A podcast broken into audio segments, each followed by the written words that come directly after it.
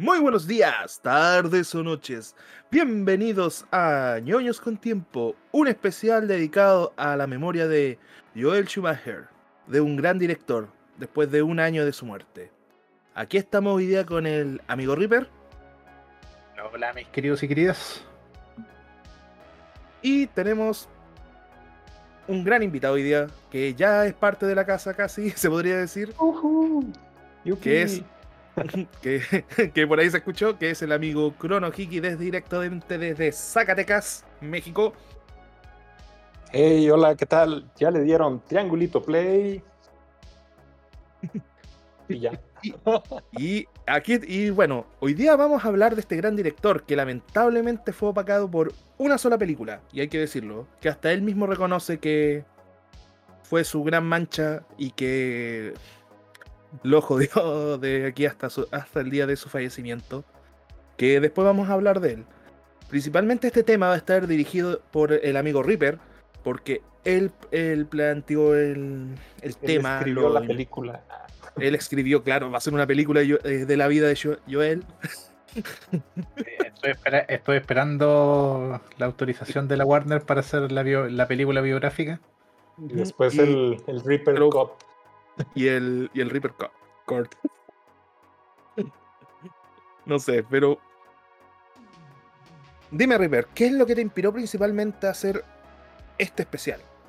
Bueno, mira, un pequeño resumen. Eh, Joel Schumacher es el director que. Hablemos de por lo que es más recordado. Fue el encargado de tomar las riendas de la producción de Batman después de que Tim Burton fuera expulsado de la producción de la siguiente película de Batman. Recordemos que Tim Burton dirigió Batman y Batman Returns. Y después de que fuera expulsado violentamente y obligatoriamente porque le cortaron el contrato, Joel Schumacher fue el que tomó las riendas y él creó Batman Forever y la subsecuente Batman y Robin películas por las que eh, fue. Ah, dime, dime, dime, dime, Crono. No, no, este, nada más. Bueno, yo, yo como me la sé es, o sea, sí lo expulsaron a Tim Burton, como dicen los españoles, Tim Burton. Eh, pero era como, como que le decían, oye, este, no, no te interesa dirigir otras cosas, como que trataron de disuadirlo hacer otro tipo de, de, proyectos. No sé si por esto nació Ed Wood, que es una película, digamos, completamente de autor, como más personal. No sé si fue por esa parte que lo, lo convencieron de dejar a este, la dirección de Batman porque no quería, digo, Tim Burton en ese entonces era un director muy preciado para, para Warner. Y de hecho, le, él fue, le dejaron como elegir quién iba a tener la batuta y él recomendó a, a Joel Schumacher. Por eso mismo traemos a Crono porque Crono es un culto sabio maestro del tema. Yo no sabía eso ni por casualidad. Pero. ¿Qué? ¿Qué? Dime, dime, dime. Pues, pero hay un dicho que hasta el día de hoy, bueno, también comparte el dicho eh, George Clooney, que interpretó a Batman en esta película, que fue lo siguiente. Joel Schumacher hasta el día de hoy dice, me di cuenta que maté a Batman en el día de que estrené, el día del estreno de Batman eh, y Robin. Él mismo lo aclaró, incluso sale escrito. Hasta el día de hoy no. Lo maté. Bueno, hasta el día de hoy no, porque no. Schumacher falleció lamentablemente el 22 de junio del 2020. Lo dice desde el cielo. Bueno, yo creo, sí, sí, yo creo, yo creo que si existiera el cielo lo seguiría diciendo. No, yo, él se fue directo al cielo porque pasó el purgatorio en la tierra después de pasar el resto de su vida pidiendo disculpas por esa película. No, pero bueno, este, regresando un poco al tema, este, a lo que yo sé, porque todavía en Batman Forever Tim Burton aparece como, como productor. Este, el problema principal, Batman Returns fue un éxito, pero no fue un éxito como Batman del 89 y lo que principalmente les molestó es que McDonald's no podía hacer figuritas de, del pingüino, ese pingüino de, ay, ¿cómo se llama este actor? Danny DeVito. De Danny DeVito porque era prácticamente un monstruo, ¿no? Entonces querían quitar a, a, Burton para hacer una película que pudiera vender más figuras, más, más mercancía. Ey, ese, ese pingüino hasta el día de hoy me relata las pesadillas. No, no, no, no, no es en chiste, es verdad. A veces eh, tengo pesadillas con ese pingüino.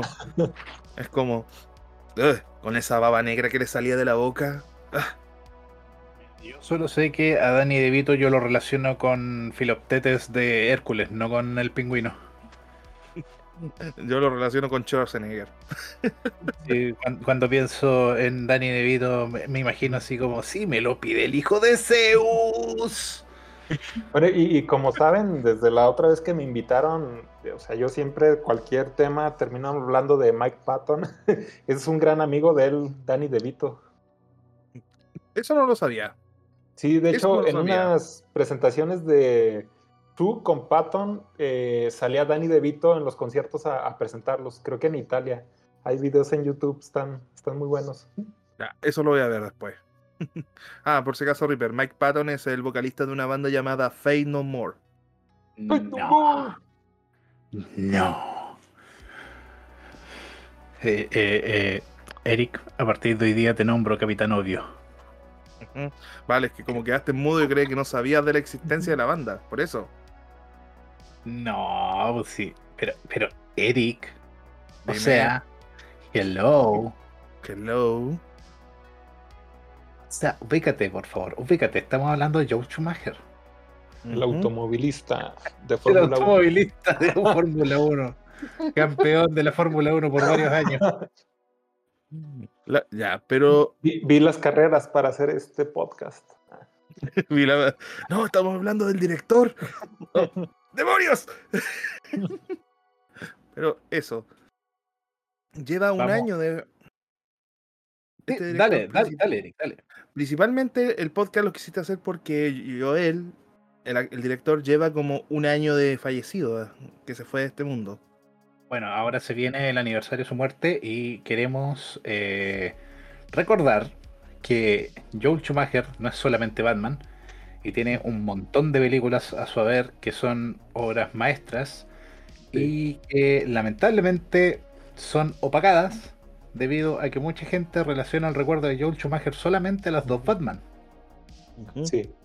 Es verdad, es verdad. Eh, lamentablemente es una es un horrible martirio para. Fue para él en la tierra. Y logramos que en esta hora de podcast ustedes abran su mente y logren ver al menos dos o tres películas de Joel Schumacher. Y sus corazones.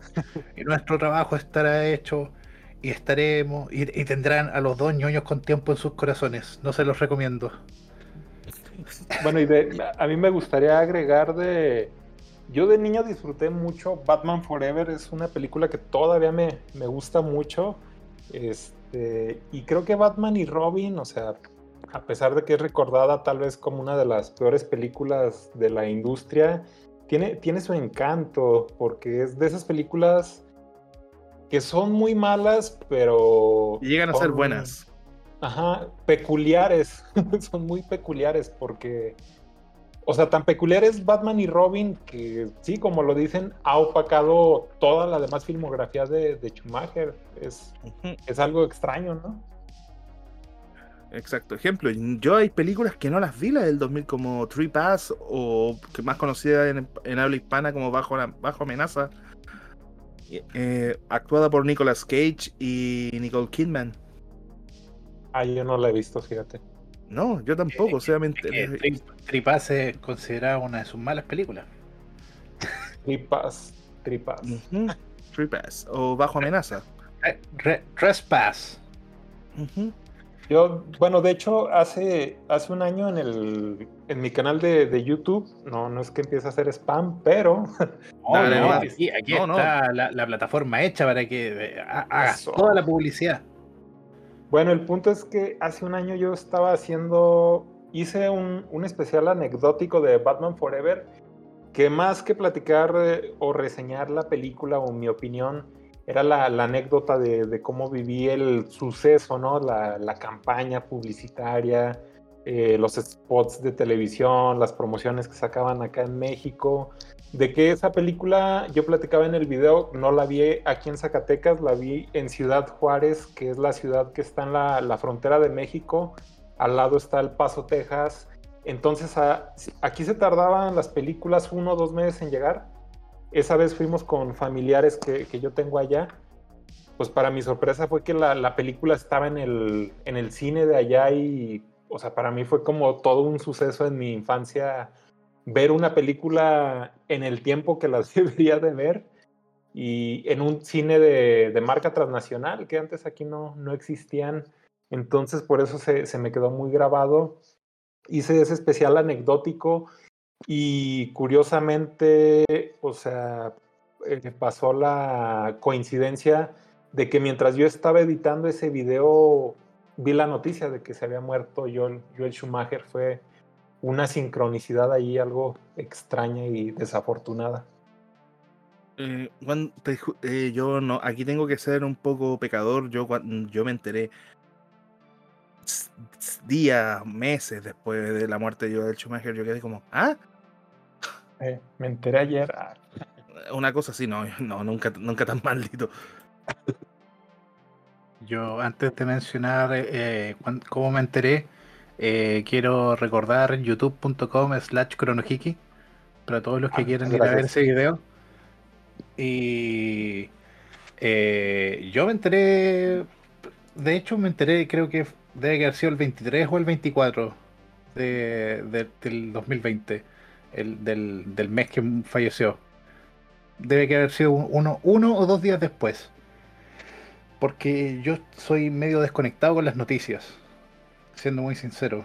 Me termino enterando porque o, mi madre o mi hermano me lo mencionan o porque justo fui a almorzar y está las noticias y hablaron en las noticias de del fallecimiento de Joel Schumacher.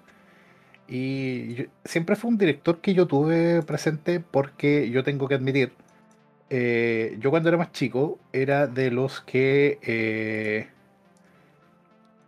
alzó la antorcha al cielo a perseguir a Joe Schumacher por haber arruinado a Batman.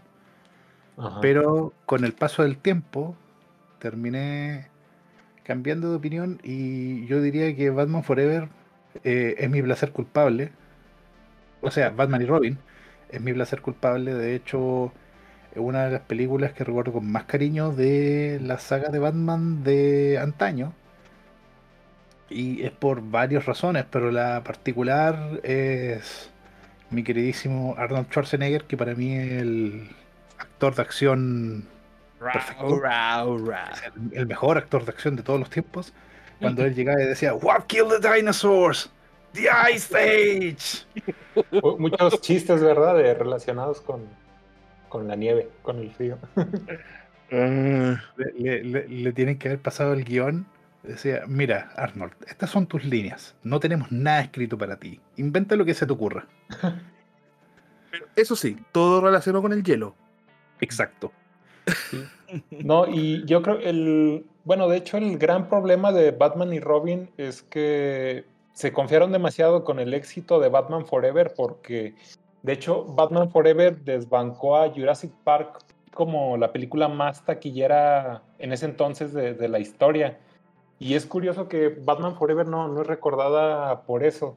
Entonces, al momento de que empezaron a hacer la preproducción de Batman y Robin, estaban muy confiados y le dijeron algo así a Schumacher, los altos mandos, de algo así como, haz una película para que podamos hacer muchas figuras, vender muchos juguetes. Por eso sale el Batimóvil, sale la moto de Robin, este, Arnold Schwarzenegger trae su propio auto, uno de los... La batichica, su moto. Bane, que está metido con calzador, que no, o sea, realmente no tiene nada mm. que hacer ahí.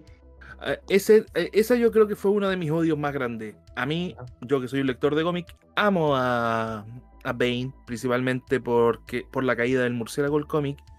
Y desde ese cómic en adelante demostraron que Bane es un estratega, pero increíble. Y aquí me duele decir esto, pero tengo que decirlo. Aquí me transformaron a Bane en un simple Pokémon que decía su nombre cada cinco minutos. Bane. Sí, sí, sí, Lo, rebajaron demasiado. Este. Y, y si se fijan, Batman y Robin termina siendo como una parodia de Batman Forever, porque repiten muchas cosas, este, dos villanos, Hiedra Venenosa viene a ser como el acertijo, que era una nerd, que le pasa algo y se, se transforma, etc, etc. Robin Sí. está más insoportable que Batman Forever. O soy un chico rebelde.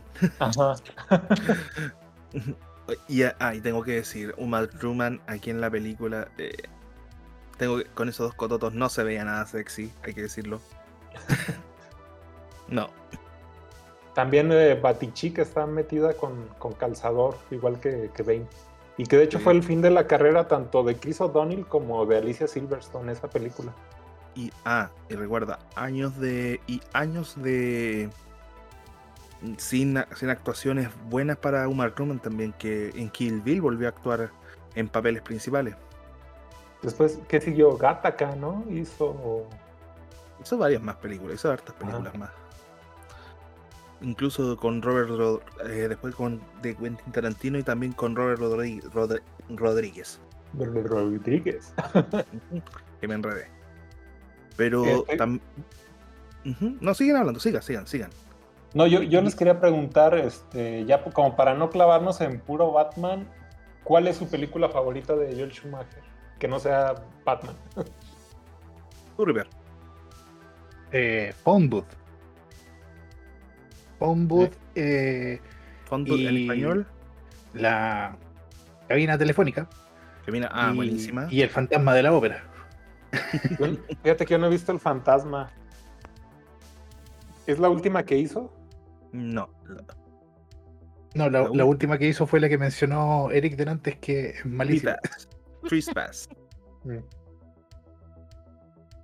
Y fíjate que, que hace un año también, este, según yo, iba a ver todas sus películas para hacer un video especial, pero no, no terminé de verlas todas. Pero Phone Booth no, no la había visto. eh, algo que me gusta es, que es muy, muy 2000 era, ¿no? O sea, lo- los teléfonos celulares, o sea, la película es sobre prácticamente la función de un teléfono celular en el 2002 que no es lo mismo a un teléfono en la actualidad. Eso me gusta, que la ves y te remonta completamente a esa, a esa época. Ujú. Bueno, no, sí es verdad lo que dice. En, en tiempos que actualmente la cabina es algo muerto, que ya no existe, sobre todo acá en Sí. Chile. Acá en Chile yo he buscado una cabina y es imposible, ya, ya no existe eso. Eh, lo- existe un local, ahora que me acuerdo, que todavía tiene para llamados, pero eh, lo ocupan puros eh, extranjeros para llamar a sus familiares, pero nada más. Mis películas, podría decir, favoritas son eh, el número 23. Tampoco la he visto. Buenísima. No, buenísima, buenísima. Eh, ay, aquí lo tengo. Nadie es perfecto o Flawless. 8 milímetros, que para mí es la mejor película de Joel Schumacher. Diga lo Sí, que diga. está, está muy buena. Y eh, Día de Furia. De hecho, yo, yo me atrevería a decir, no he visto toda su filmografía, pero me atrevería a decir que sus películas más importantes son del- de los años 90.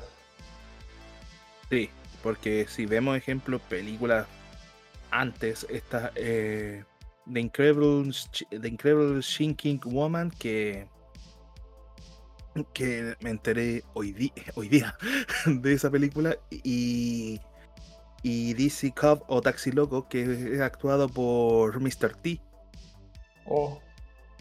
¿Esa de qué año es? 1983 año en que yo nací Ya, ya nada más por eso la quiero ver. Por- por Mr. T tan T, bizar- sí. suena tan bizarra que es como mm. no me quiero subir a un avión ¿Cómo que no? Mira esto. Oh, va- vamos, suelo. en cuanto terminemos la, la voy a buscar. Referencia a los magníficos. ¡Y era tu madre! My mother. Qué mejor tema. A mí la, la película que me encanta de Schumacher es Flatliners. Este, que es ya del Eh, año 90. ¿no? Muy buena, muy buena. Sí.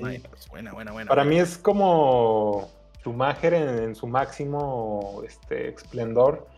Eh, para mí, yo veo a Flatliners como una Lost Boys, pero madura. Porque se trata, digamos, entre comillas, un grupo de, de jóvenes que se meten a algo sobrenatural y que tienen que, que asumir la- las consecuencias de, de eso.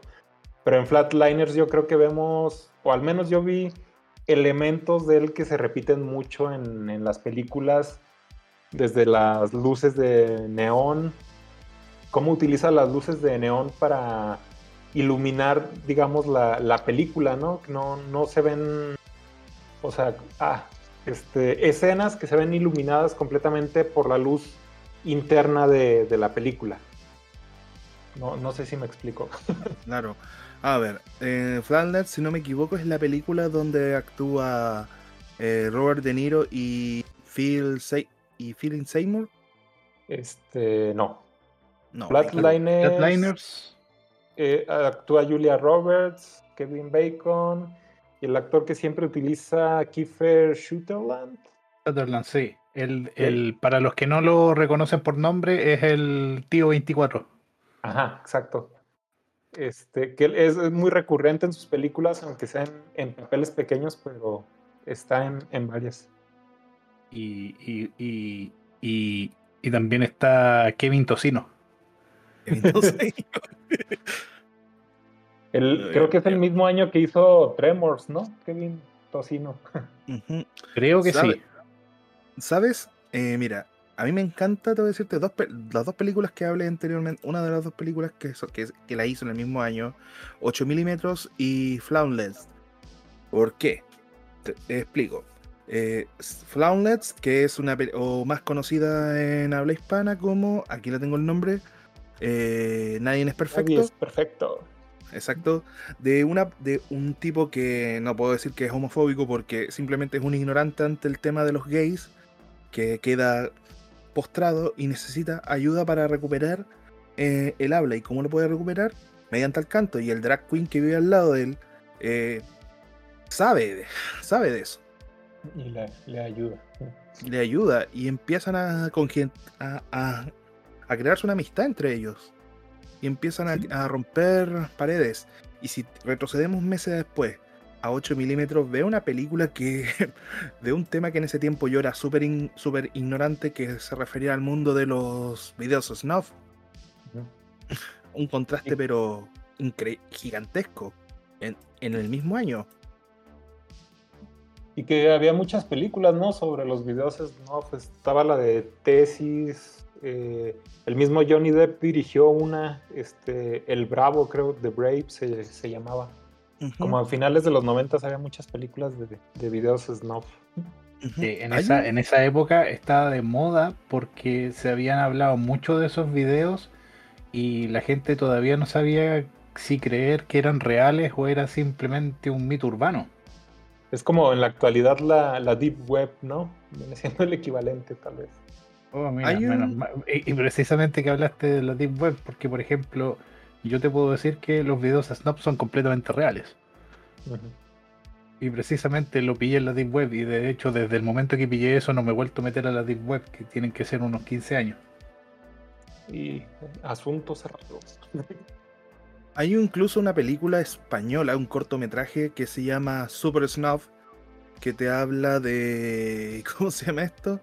De cómo, cómo empiezan a, ver atrás eh, tipos que planifican e- el video Snuff y cuando capturan a, la vi- a su primera a su víctima, dice uno: No, yo no voy a, torturarla. Y el otro le pregunta: ¿Por qué? No me, no- a mí no me entran las embarazadas. ¿Pero cómo? o sea, e- e- es horrible lo que va a pasar, pero, pero lo que, eh, eh, lo que hay antes te da tanta risa que al final dice que mm, no quieres enterarte de lo que pasa, pero es sumamente buenas. Em, cuando ya me enteré de todo ese de todo ese mundillo y por si acaso aquí fue la primera vez que vi actuar a Joaquín Phoenix en esta en esta película. Eh, Estaba a un año o dos de hacer gladiador, ¿no? Ese, si no me equivoco. eh, fue, en, fue en 1999. Aquí interpretó a Max California, que era un tipo, un dueño de una tienda de pornografía, de pornografía y juguetes sexuales. Y Norman Reedus también actuó en esta película, por si acaso. Un joven Norman Reedus.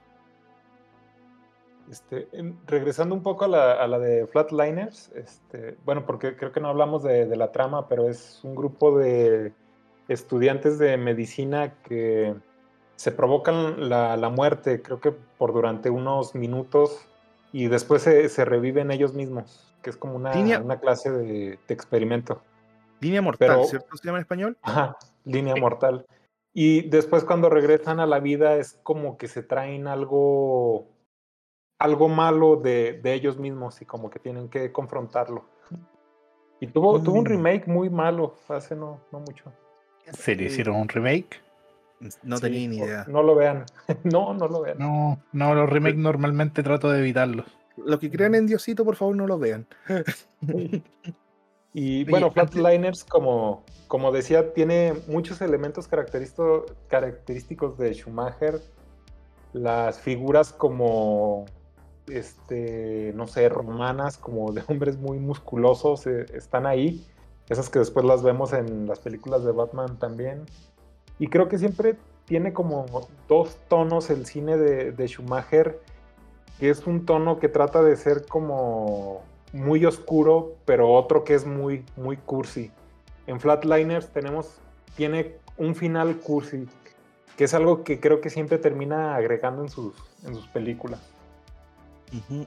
Y precisamente, antes de, avanzar antes con otra película, quiero mencionar eh, Lost Boys o La oh, Generación Perdida. Oh. Porque esa es, yo diría que es la base de la cinematografía de Schumacher. De ahí en adelante, creo que casi todas sus películas tienen una cinematografía muy parecida. Las historias y la manera en que desarrolló las historias fueron cambiando, pero el tipo de tomas, el tipo de, cámara que ocupa, el tipo de planos, el tipo de ángulos, la iluminación, yo creo que de Lost Boys fue que terminó tomando un estilo propio y ese estilo propio lo se puede ver en casi todas las películas de Schumacher. Y el, saxofonista musculoso muy, muy icónico, ¿no? Eh, lo que sí, eh, ah, como yo les dije, la gente, como el Reaper me dice que. Eh, tú me dices siempre, Reaper, eh, no, la gente olvida, recuerda que. Eh, pero igual es como que me da un poco. Una de las películas que me da rabia la gente que no recuerde bien, siendo que dicen que les gustó mucho. Es como, man, esto es una mezcla más entre romance, oscuridad y los Goonies legalmente, la película de Los Boys o Generación Perdida es que más le gusta la, iconografía del póster y, de la, y de la cara de los vampiros juveniles. Eh, para, los que no sepan, eh, nuevamente participa Kiefer Sutherland y curiosamente participa Alex Winter, que si no les suena, es literalmente uno de los dos personajes de Bill y Ted Bill de la ya clásica y legendaria película, interpretada por él, Alex Winter, y me pongo de pie, aplaudo, doy un beso a la foto que tengo de él en mi muralla, y luego digo el nombre, Keanu Reeves. y que lamentablemente tuvo que prestar su voz para un juego nefasto.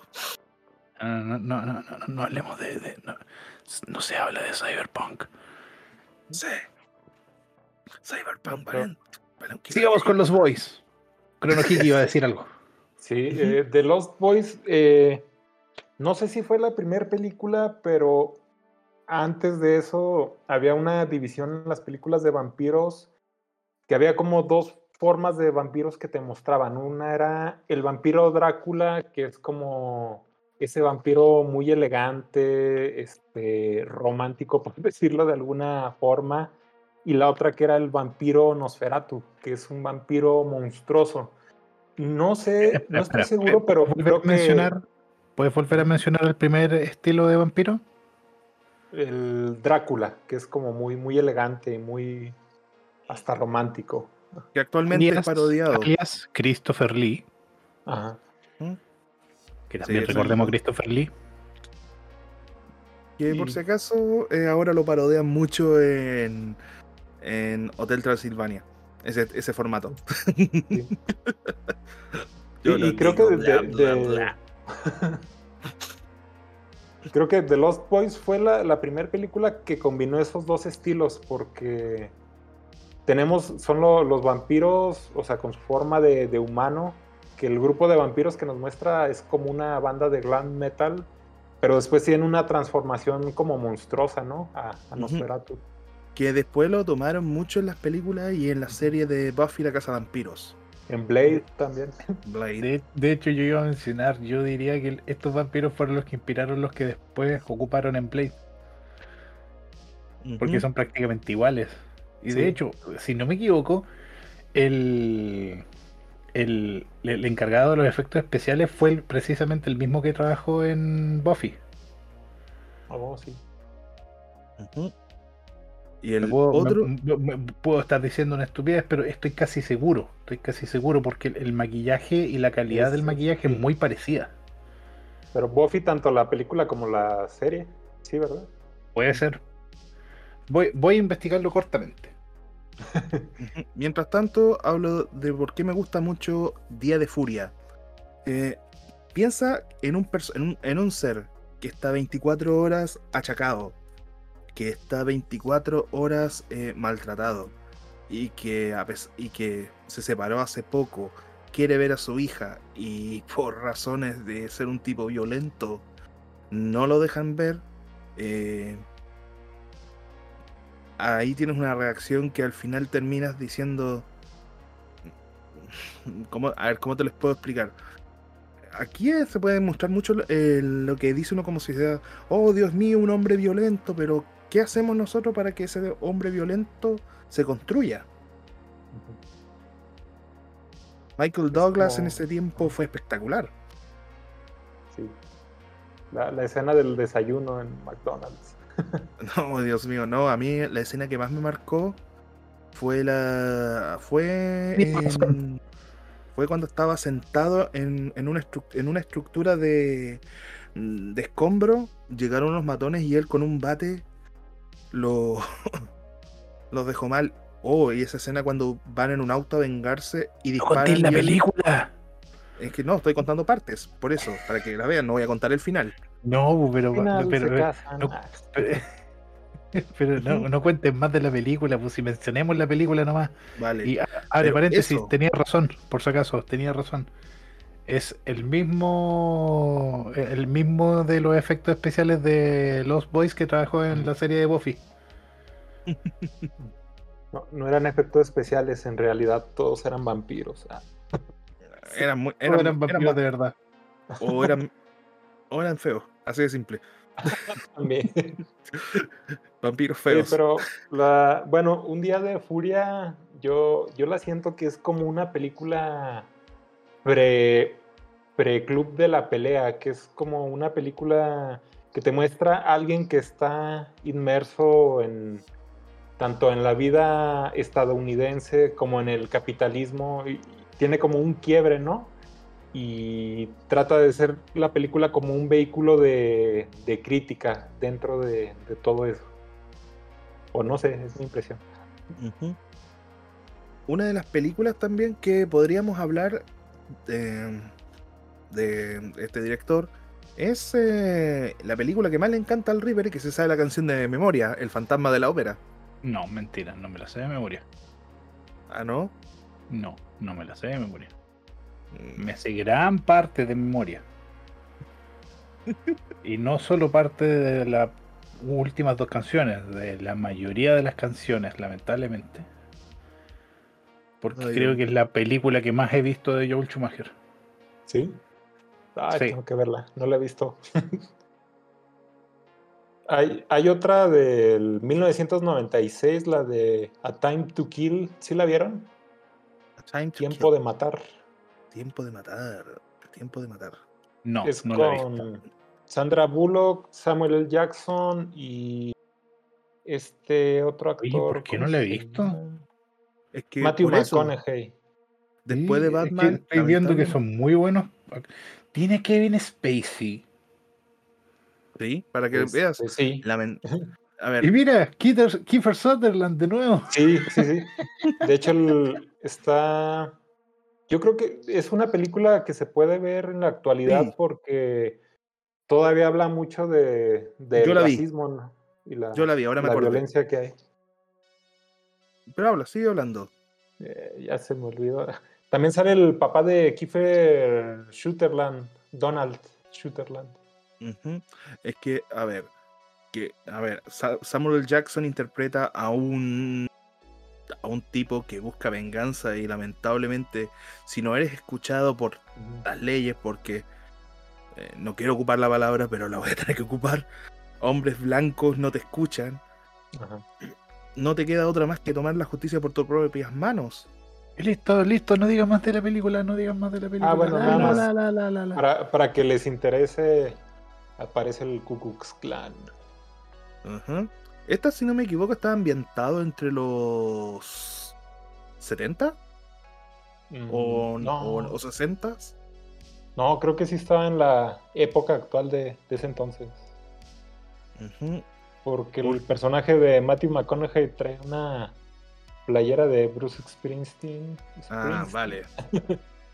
Bruce Springsteen, Eh, sí, es, es una película de noventera que está inspirada en la época noventera. Vale vale. Aquí me sorprende, aquí me sorprende ver un actor que lamentablemente muchos lo quieren eliminar, eliminar del- de, de los créditos y todo lado, que es Kevin Spacey. Pero ya va, ya va a regresar. Este, Sí, ya, bueno, ya no, que- vez- ya no quedan testigos que puedan hablar en su contra. No, creo que retiraron los cargos, no sé qué pasó, algo pasó Mm, ahí. eh, Spacey se lo está agachando a todos, por eso mismo le quitaron los- no quiero decir cruel. Garcharme no nos referimos en la forma sexual, nos lo referimos a que lo eh, sigue hablando de mí y, y dormirás con los peces. Oh. Hay que decir la verdad. Hay otra, Ya. la de El Cliente, ¿esa sí la vieron? El Sí. cliente la vi hace Sí, tanto tiempo que buena. ya no me acuerdo. Muy Que no me acuerdo, pero la vi. Yo, diría que ese es como del el lado cursi de, de Schumacher, que ahí se ve muy, muy plasmado. Lo que yo tengo hasta el día hoy, hasta el día de hoy marcado en la cabeza en el cliente es la escena del suicidio. Ah, ¿No es spoiler? Ah, Mm, eh, no, porque sale en el tráiler. Sale en el tráiler. Ah, bueno. Eric, Eric, deja de dar spoilers. No es spoiler, sale. O si no, o si no te voy a decir lo que pasa en Loki. Ya, ya, ya, ya, vale, vale, ya, ya. Pero eso, con las actuaciones de Tommy Lee Jones, Dios mío, que.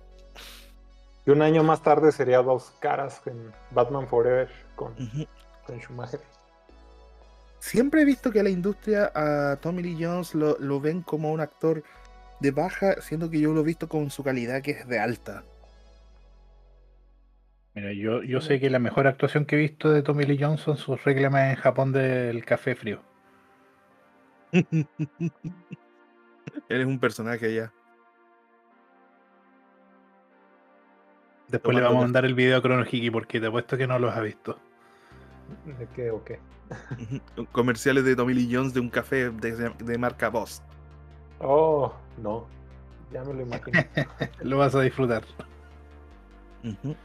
Pero aún así, ya tengo muy marcada es- esa escena que les dije y, eh, y el ambiente de juicio que hay ahí, en- que, que, que se demuestran como tratando de, cul- de casi culpando a un niño. Es tan Bueno, como- eso pasa tan seguido eh, en la realidad que. eh, Es cursilería, sí, pero lamentablemente también es una realidad. Ay, Dios mío, Susan Sarandon. Eh, Oh. me- mención especial de esta película eh, es una película basada en los libros de John Grisman. No, Grisan. Grisam. Grisham. Grisham. per- perdón. John Grisham. creo que sería la pronunciación lo más correcta posible. Que es un escritor eh, precisamente eh, muy de la mano con este tipo de temas judiciales, casos eh, que son, no digamos raros, pero sí casos que son interesantes de conocer para tener una conciencia de, que este tipo de cosas pasan más de lo que uno esperaría y uno querría que pasara. A ver. Eh... Ahora llegamos, pues, llegamos al año.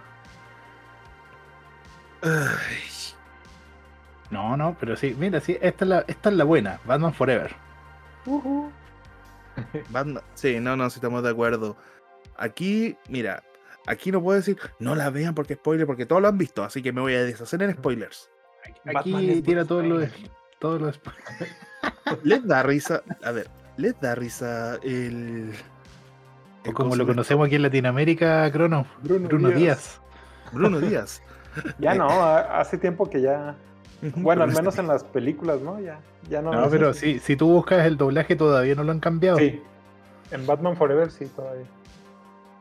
Y Ricardo Tapia. Eh, Ricardo Tapia. ¿Saben lo, ¿Saben lo que me da risa esta película? Y cuando, me, cuando yo era chico y me dijeron, era muy niño en esa época, eh, me dijeron, ¿sabías que va a actuar Jim Carrey y va a interpretar a, al acertijo? Yo dije, no, te apuesto que no está hecho por un papel, nunca va a ser un papel serio. Y exacto, no hizo ni un papel serio. Pero hay que recordar que Jim Carrey después demostró que puede ser un actor serio y un actor dramático muy bueno. Muy bueno, pero en ese tiempo no lo demostraba, así que... No, no es que no lo demostraron, no le daban la oportunidad. no, y era, era básicamente cuando hacía el papel de Jim Carrey otra vez. Era Ace Ventura, era la máscara, el acertijo venía a hacer lo, mismo. que de hecho Tommy Lee Jones lo, lo odiaba a Jim Carrey. Sí, sí. Hay una escena que, yo, que, se mandó los pasos prohibidos cuando se empezó a mover la pelvis. A mí me encanta mucho esa película que yo me di cuenta años después de verla. La escena donde aparece por primera vez junto al Dos Caras, o Tommy Lee Jones, eh, o Harvey Dent, como sería el personaje en el universo de Batman.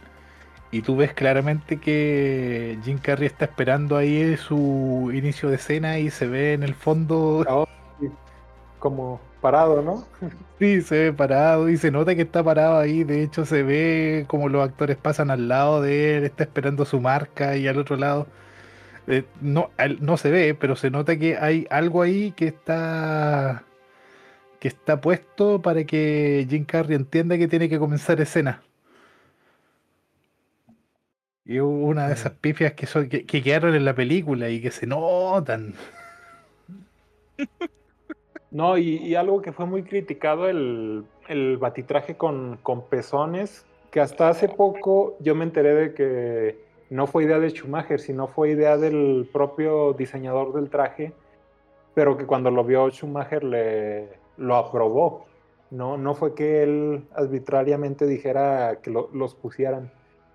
Pero que esto remonta también a cómo le gusta poner esas imágenes de, esculturas grecorromanas, por no decir este homoeróticas. Me recordaste un crítico de cine que yo veo que él, él, hizo una parodia y, hace como. Hay uno de ellos que está interpretando a Joel Schumacher. Y dice: No, Schumacher, nunca te perdonaré por hacer que el acertijo fuera un payaso y nunca te perdonaré por colocar pezones en mi Batman. Y lo dice así como, pezones en mi Batman. y el otro lo queda mirando así como, lo que, ¿qué, diablos te pasó? Fue el efecto de los pezones. Ay, Dios mío. Aquí, lo otro sí que actuaron, bueno, una actriz que no es muy conocida, que es Debbie Massa, y una muy conocida que es eh, Drew, Drew, eh, Drew Barrymore, que es una de las ángeles de Charlie, o más conocida como la niñita de T que interpretaron a Spicy y a Sugar, que eran las acompañantes de. de. Ay, de dos caras. Y, que no se te olvide, Bu. Que no se me olvide quién. Nicole Kidman con la Oh. do- doctora doctora Catarata McNeil. Chase Y- Miranda. Y de hecho yo, Chase yo creo que Val Kilmer hizo un, un buen trabajo. Si bien no fue extraordinario, hizo un buen papel. Creo que, que ha sido algo infravalorado su, su participación. Eh, Nos fue- dio a Batman sonriente. Sí. nos dio un Batman sonriente. Bueno, Y de, de hecho la, la otra vez estábamos platicando de que justamente ante- antes de la muerte de Schumacher empezó un movimiento de fans parecido al Snyder Cut, pero es el Schumacher Cut, eh, porque se le, se le cortó mucho a la, a la película. Creo que hay material en el DVD de escenas eliminadas, pero se dice que hay más metraje que exploraba más la, como el trauma de, de Bruce Wayne, como una trama un poco más psicológica que era más, más oscura y que Warner lo, lo decidió retirar por lo mismo, que querían hacer un producto pues para, para niños, muy colorido, ajá. Entonces se dice que ahí está ese metraje, entonces pues supuestamente lo último que leí era como que tras los resultados del Snyder Cut, sí hay intención de, de Warner por, por sacar esto. mm, eso no lo sabía, fíjate, primera vez que me entero. Y que no sería algo raro, porque pasó con Superman 2, o sea, después de varias décadas sacaron un, un corte del director. Hay muchas películas que son cortadas, hay muchas películas que para ajustarse al tiempo de pantalla que el estudio piensa, tienen que ser podadas al punto de que no, no es la misma película que se filmó. Piensa que Jared Leto, aunque voy a seguir insistiendo, no Jared Leto, aunque te, aunque tú digas yo voy a ser el mejor Joker y lo hagas muy bien, no, no, no, no te queda el papel, sorry. Puedes ser el mejor actor del mundo y no. Y no lo digo. Es que simplemente- A ver, hay un dicho. Actores, hay actores que jamás le van a quedar un papel. Aunque seas el mejor actor del mundo, jamás te va a quedar un papel. Pero volviendo al tema. Sí. eh, Maldito Jared Leto. volvi- eh, pero y tiempo después se firmó la que la que para él para el mismo Joel Schumacher dijo fue el crimen más horrible que le he hecho a Batman. Y lo dijo en una entrevista pidió hasta disculpas a la gente que es Batman y Robin. River. Mira. Mira, me disculpo. Me quiero disculpar a todos los fans si los decepcioné. Porque creo que se los debo. Mucho de esto fue mi decisión. Esas fueron algunas de las palabras de Joel Schumacher refiriéndose a la película Batman y Robin. Eh, yo sé y, y muchas personas lo saben porque ellos eh, tuvieron la, la, la gran gracia y bendición de compartir con Schumacher y de, de poder entrevistarlo todo. Y sabemos que varios de los actores, incluyéndolo a él como director, eh, varios años después de la película se siguen, siguen pidiendo disculpas. Eh, de hecho, George Clooney en una entrevista, creo que del 2010, dijo que cada vez que va a un evento sigue pidiendo disculpas por la película.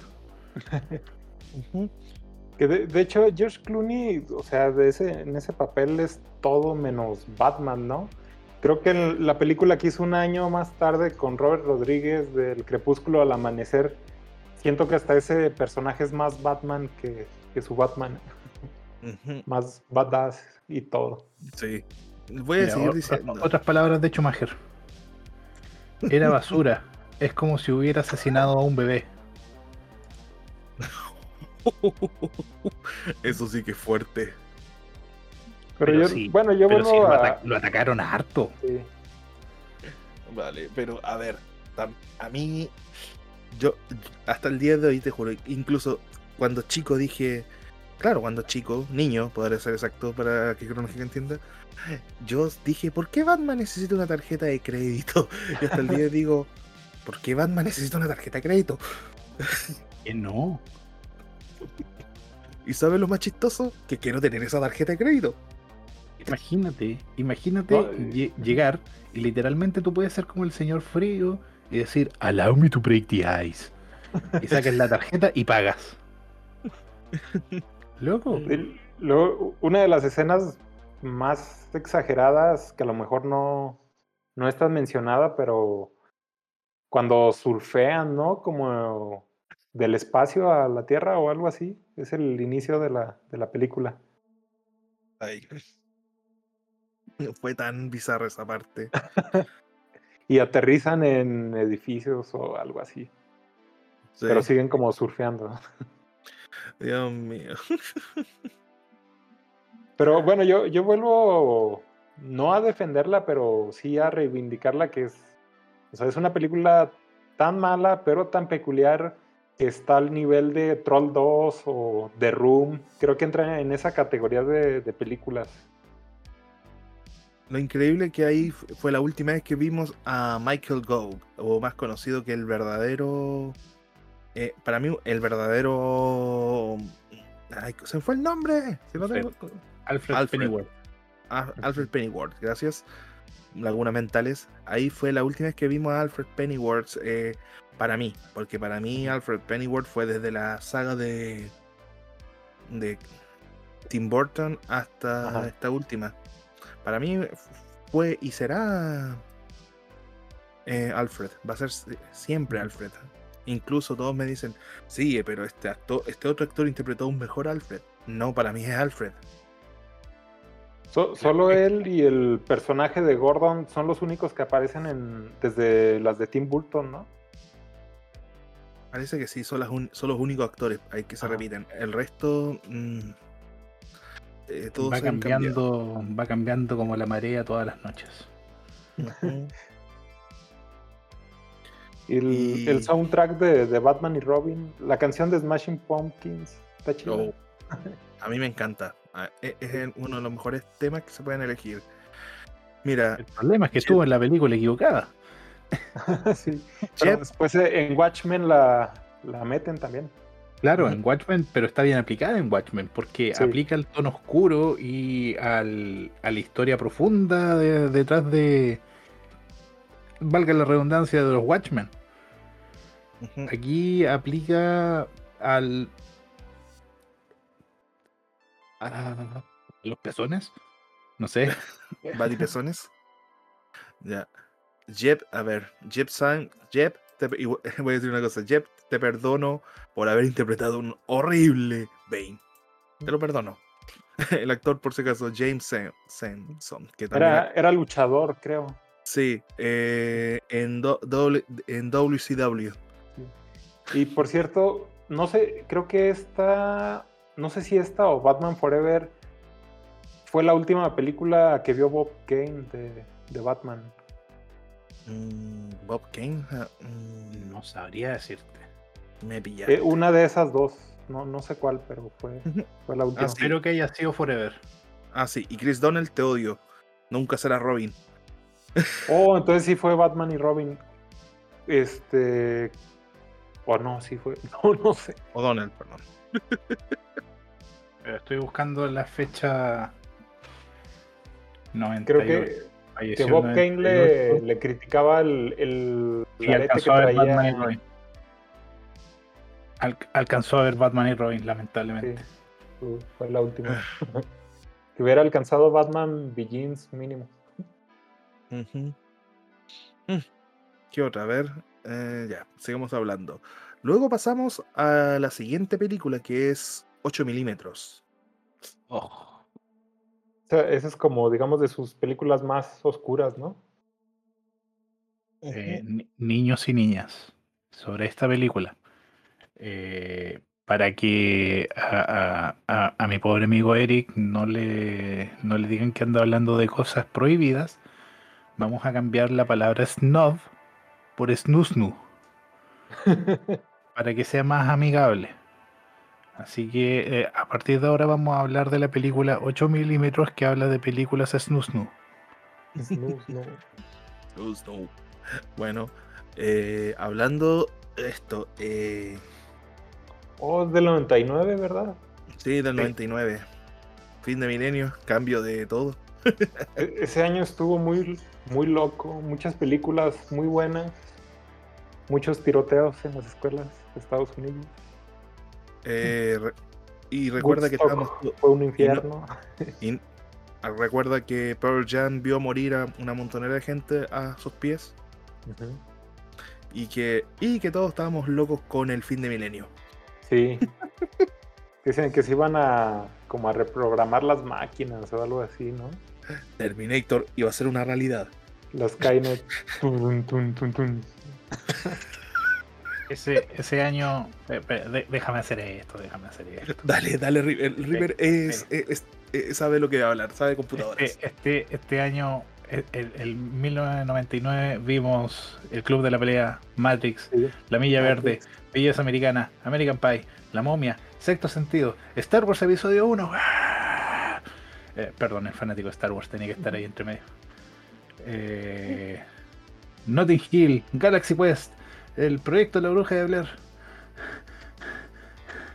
Y, algo muy curioso que la, la película más convencional de David Lynch salió ese año, cuando salieron películas muy locas, la de Ordinary Story. Es del Todavía, 99. todavía no, todavía no la veo en la lista, pero eh, pillé Sleepy Hollow, el, eh, The World Is Not Enough 007, Sexto sentido. Austin Powers,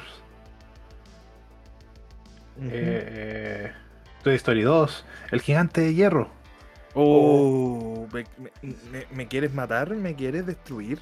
Los 13 Guerreros, y, pa- y- y para dar una nota amarga, Wild Wild West. The Ah, Wild Wild no. West. Fíjate que no es tan mala. Es horrible. Entra en la categoría de Batman y Robin. Fíjate que. Es peculiar. Eh, a mí no me, no me causa tanto asco como a otros, como que. ah. Sí, ah, y Halford eh, y Robert Halford estuvo de solista. Judas, por si acaso, el vocalista de Judas Priest. Oh, y salió el Nino, la banda que, que combina el estilo metal con, con tambores latinos. La película de South. Park también salió en el 99, Oh, sí. El Hombre Bicentenario. La, la de Robin Sí, sí, Williams. sí, ¿no? sí, sí, sí, esa misma. Titus. Que me- DJ Subaru. Sé, sé que no estamos hablando de, de esta directora, pero vean Titus, es muy buena. Ah, y un grupo que, que supuestamente tuvo problemas con The Race Against the Machine que se llama Race Against. Ah, salió ese año. Sí. Mucha- y No, muchas bandas. me- mejor no hablemos de, de lo que se trata de 8 milímetros, en serio. Mm, He tratado de evitar el tema, pero. Es que Mira, la- eh, yo, yo, yo lo que puedo decir sobre 8 milímetros. Yo la vi cuando chico. Y, y te, y te cuento, Crono, porque de antes le contaba a. Eric, pero te cuento a ti. Eh, yo la vi cuando chico y la borré de mi, de mi memoria. La borré completamente. Tengo que haberla visto cuando tenía unos 12 años, 13 años. Ah, Y- yo también la vi. Esa. Y yo la borré y pasaron los años y la volví a pillar y yo de repente ahí volvieron todos los flashbacks de mis memorias pasadas y me di cuenta qué imbecilidades andaba viendo cuando niño. Bueno, tú tenías 12, yo tenía como 15, 16 años. Y en esa época me creía el chico malo, el Etchi. Ay, yo veo todas cosas malas, mírenme. Muy bad boy. No, no, tam- no era un sad boy, era, era el chico rudo, así que me creía. Se ponía, se, se ponía ropa holgada y se colocaba cerca el micrófono y decía I'm the bad guy. Da. Y ahora es como, y ahora es como. eh, eh, Yo, mira, si yo hubiera una máquina del tiempo, me subiría, vería a ese compadre, le pegaría un combo en el hocico, a mí mismo, una patal todo lo que se llama trasero y le diría, habla bien, imbécil, habla bien. Y, y yo voy a pagar la máquina del tiempo solo porque quiero ver al Eric partiéndose la raja a sí mismo. ya, pero volviendo al tema. Eh, eh. Eh, yo. Véanla eh, bajo su propio riesgo. Claro. Eso- yo esas son mis cuando- palabras finales. Eric, ahora di lo tuyo. Ya, no voy a decir na- nada de la película porque hay que verlo. Bueno, Esta, Pero película. eh, habla, habla, no, no, habla, habla. sí, no, nada más para decir que a fin de cuentas, o sea, no es en realidad una película explícita, ¿no? Sino que, digamos, toca los, esos temas. Para que no vayan a creer que a lo mejor hay, no sé, como escenas gore o algo así. Exacto. Mira, el único spoiler que voy a mandarme no es grande, por si acaso. Pero ver a un tipo de eh, que es, empieza como un investigador de, de cosas muy simples a, a verlo a lo que dese- desciende y tomar la decisión por sus propias manos es fuerte. Sí. Es eso. Di- digamos que Schumacher maneja tanto la tensión como los tonos adecuados para tener ese resultado, ¿no? Y claro, exacto. Y como te dije, yo en ese tiempo era como que me reía de las cosas fuertes. Hoy en día. algo así. Hoy en día veo esa peli- veo esta película y es como que me tensa, me, me deja mal. Sí, sí, trae como una un mal rollo, ¿no? Y Este, algo que yo me atrevería a decir de, de Joel Schumacher, generalmente cuando hay como directores muy buenos, este, muy visionarios, dicen es que es un director adelantado a su época. Pero yo diría de Schumacher que no, que es un director que estuvo en su época y lo supo aprovechar muy bien, ¿no? Tan es así que a lo mejor sí fue opacado por el, digamos, fracaso de, de Batman y Robin, pero películas como Un Día de Furia, a lo mejor no sabes que es de Schumacher, pero es una cinta icónica de, de los años 90. Ujú. Es que el problema te, eh, pasa con la gente normal que no ve el nombre del director, solo ve la película. Y cuando se enteran de que era el director, quedan como. Pero si yo creía que solamente había hecho Batman y Robin. Creía que solo había arruinado a Batman. Pensé que era un director de porquería que arruinó mi cómic favorito.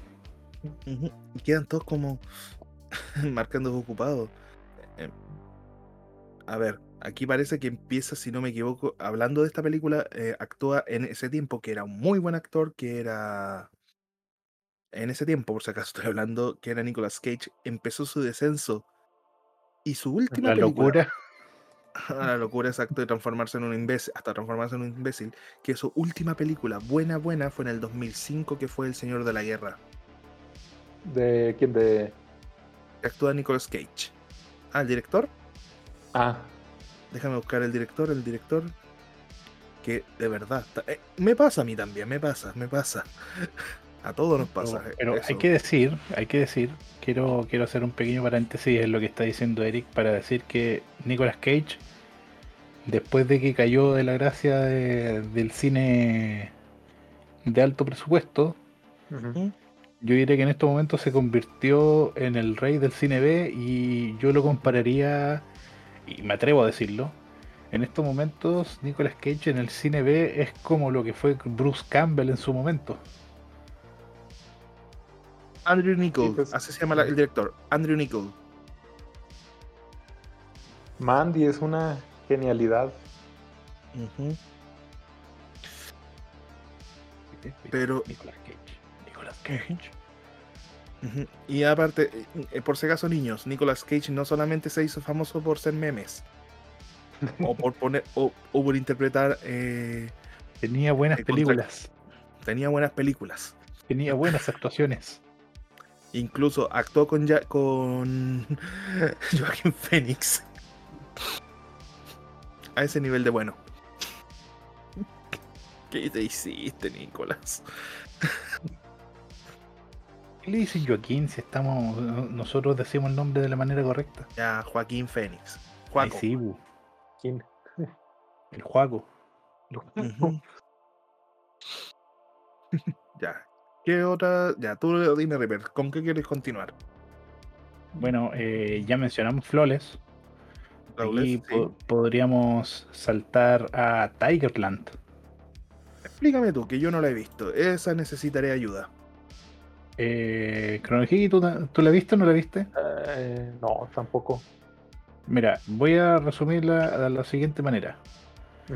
Una muy buena película de eh, la época de la guerra de Vietnam. Mm, Eh, no- Actúa Colin Farrell. Actúa. Colin Farrell. Mighty Davis. Mighty Davis. Es que para mí el único que vale la pena es Colin Farrell. Y Colin Farrell. No, también actúa Michael Shannon. eh, y. Podría mencionar también a Russell Richardson, a Femo Omilami, Kate Ewell, James McDonald, Nick Cersei, eh, She Wignam, Tom Giddy, Clifton Collins, casi todos los actores. Eh, es que, a ver, eh, ¿cómo lo puedo decir? Fíjate. Las películas de guerra son muy buenas en el momento que logran captar la humanidad de los personajes en una de las circunstancias más inhumanas que existen, que es la guerra tal cual. Eh, muchas películas no lo logran y terminan convirtiéndose simplemente en una película de acción.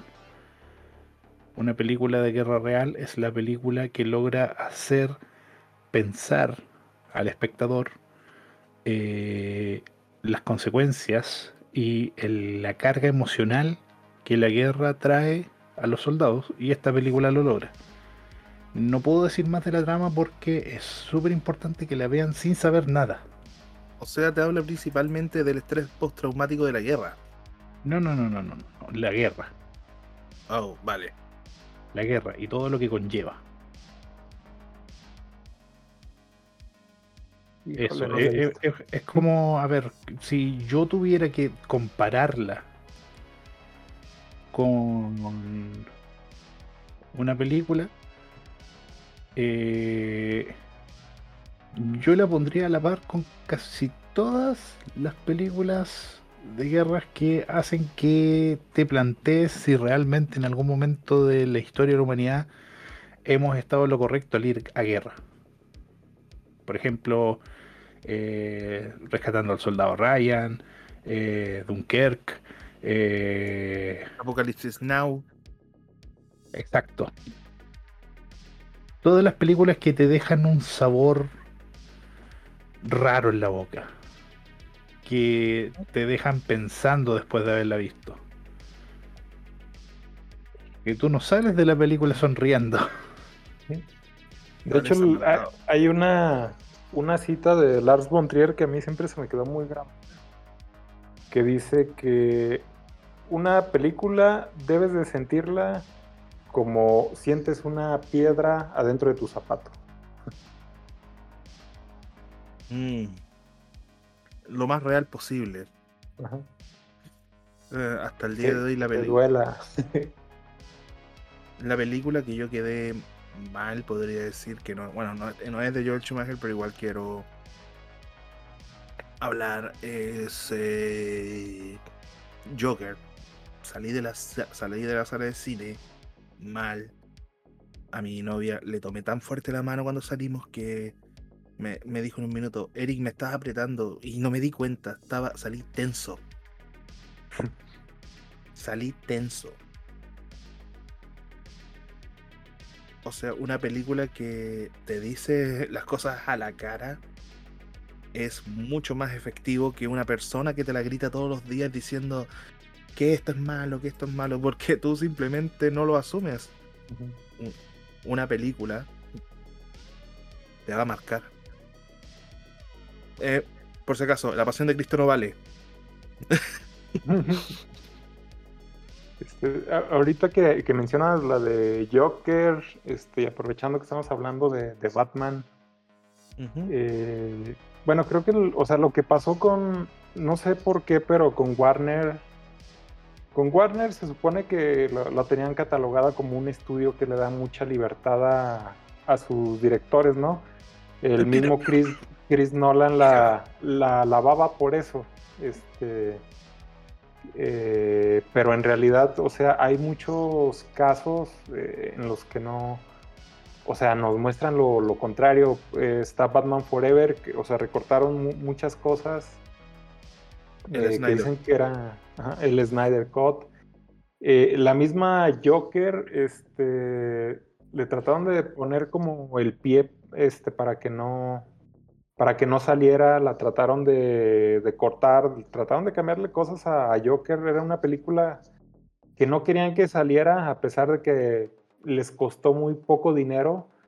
Pero ya cuando creo que el director Todd Phillips, este, o sea, tuvo ahí una, una pelea con, más bien una batalla para que saliera su película, pero terminó siendo un, un gran éxito, ¿no? Creo que una película rated que, fue muy, taquillera, no sé si más que Deadpool. Y se dice que ahora con la nueva página de Matt Reeves está pasando lo, mismo.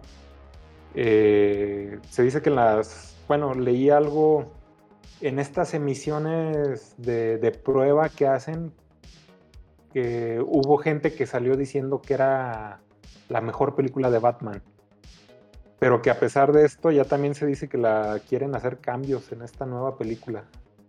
Algo muy recurrente en Warner, que al parecer pasa.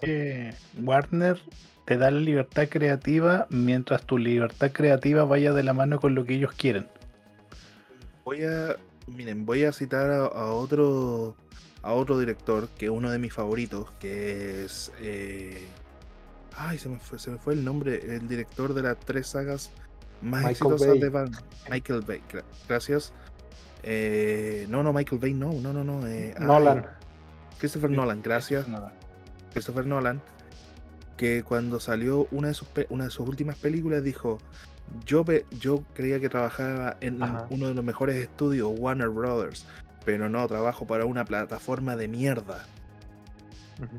Sí, que era cuando decían que iban a estrenar todas las películas en HBO Max y no en el, en el cine, que a fin de cuentas ya no sucedió eso, ¿sí?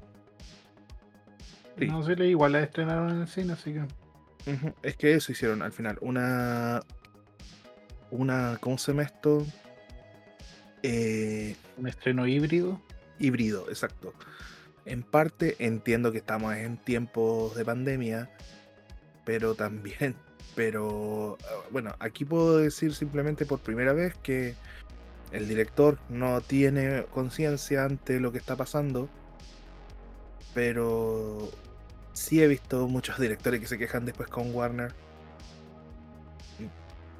Y yo soy uno de los, yo puedo decir fácilmente, soy un fanático de, de, la empresa principalmente por su marca DC, pero no he negado que, que estos últimos años han tomado decisiones de pésimas a horribles incluso están afectando a las películas animadas que eran buenísimas de la, buenísimas las películas animadas de superhéroes. Eso. Yo creo que el, gran problema es que es, bueno, en este caso, que quieren emular a lo, hecho por Marvel Studios, ¿no? Y voy a seguir diciendo lo mismo. Warner, tú no eres Marvel, tú eres DC. Exacto. Pero ya, sigamos hablando de, de Joelito. De la Fórmula 1. El Fórmula 1, exacto. La siguiente película, mira, Bad Company no la vi. Yo no. ¿Tú la viste, Pepper? ¿Tú, Crono? Creo que ya todas las que siguen no las he visto. ya, pero. ¿The Phone Booth o.? Phone Booth ah, es la. sí, sí, sí. sí, sí. Eh, a ver, eh, ah, sin spoiler. Eh, un tipo encerrado en una cabina telefónica, por si acaso, no, si no sabes lo que es una cabina telefónica, es donde se hacían las llamadas antes de que existiera el celular. Si andabas en la calle. Es que aquí, a ver, tu ejecutor se transforma en juez. sin spoilers, sin spoilers. Por eso, no, no, no voy a decir nada más. pero eso, o sea, te demuestra automáticamente de que cómo a un ser humano se lo carcome la culpa. Para todos los que están escuchando, vayan a Twitter y pongan hashtag Eric no de spoilers. No estoy dando spoilers. Ha- hashtag Eric deja de dar spoilers por la chucha. Eh, aquí actúa nuevamente Colin Farrell. Uh, sí. Y. Ah, y Forrest. Tigerland, Tigerland y Phone Booth, muy buenas películas de Colin Farrell, buena actuación. Ujú. Eh, Forrest. Eh, Forrest Will. Will Talker. Will Talker, si no me equivoco. Si no me No, equivoco Whittaker, Whittaker. Whittaker. Más Yo conocido en la escena de Star Wars como So Guerrera. O yo como cono- lo conozco como en el camino del samurái. Y adivina quién está de nuevo. Kiefer ¿No, no es Sutherland. spoiler? Ah. no es spoiler mencionarlo. No. Ah, bueno. Por si acaso, eh, Crono, te recomiendo que veas esa película, El camino del samurái. Muy No, no, buena. Eh, Crono, hay ciertas cosas que son spoiler como contar la historia, pero Ajá. si es desde el- del 2002, decir el elenco no es spoiler para nada. Órale. El elenco no pasa nada. Ejemplo, te, te recomiendo que veas El camino del samurái de este actor que te acabo de decir. Es buenísima. Este, bueno, ahí la, la pondré en mi lista de. Es, que Dependientes. es una película tan noventera, pero tan rara. Anoten todos también los que están escuchando. Ah, no, es, es la de Ghost Dog. del samurái. El camino del. Espérate. Sí, la de Jim Jarmusch. Sí, sí, sí, la he visto. Es buenísima. Buenísima. Este, No confundir con. ah. No confundir con Honkai, que es otra, que otra película. Este, regresando a la de Phone Boot, este, ¿cómo quedamos que era en Latinoamérica? ¿Llamada final o qué? creo que era línea Ah. mortal. Ah, Línea Mortal. Sí, Sí, mi- es- línea mortal. O, Este, bueno, o al. A ver, estoy buscando. Aquí lo tengo el nombre, aquí lo tengo el nombre. Enlace llamada. Mortal. Última llamada. Sí, sí, así se llama en Latinoamérica. Última llamada. Gracias.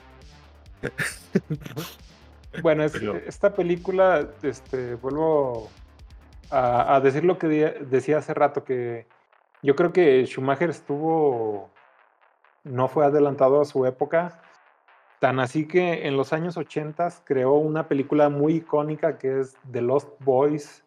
En los 90 creó otra muy i- icónica de la década que es la de Un Día de Furia.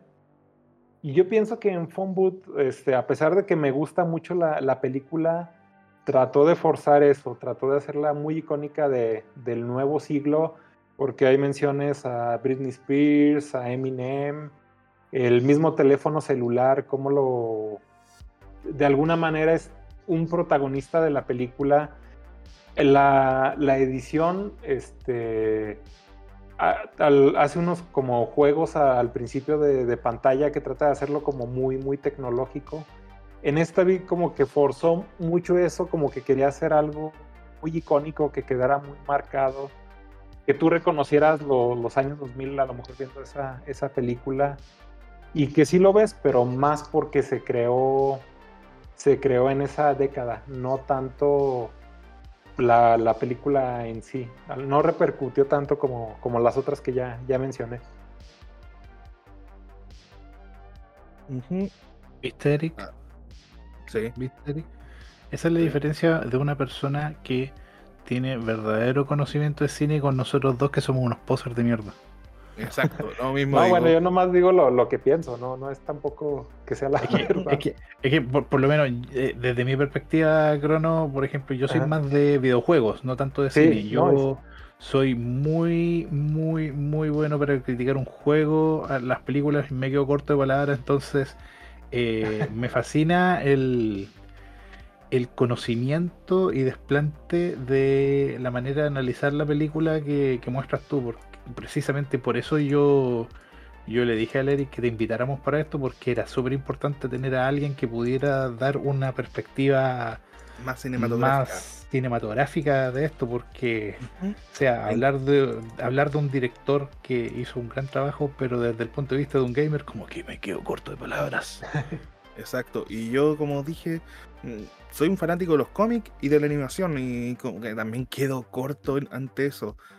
Y necesitamos muchas veces la ayuda. No lo estamos negando. Incluso esto no lo vamos a borrar. Lo vamos a poner. Eh, se necesita muchas veces la ayuda de alguien que sepa de cine. Y Chrono Hiki.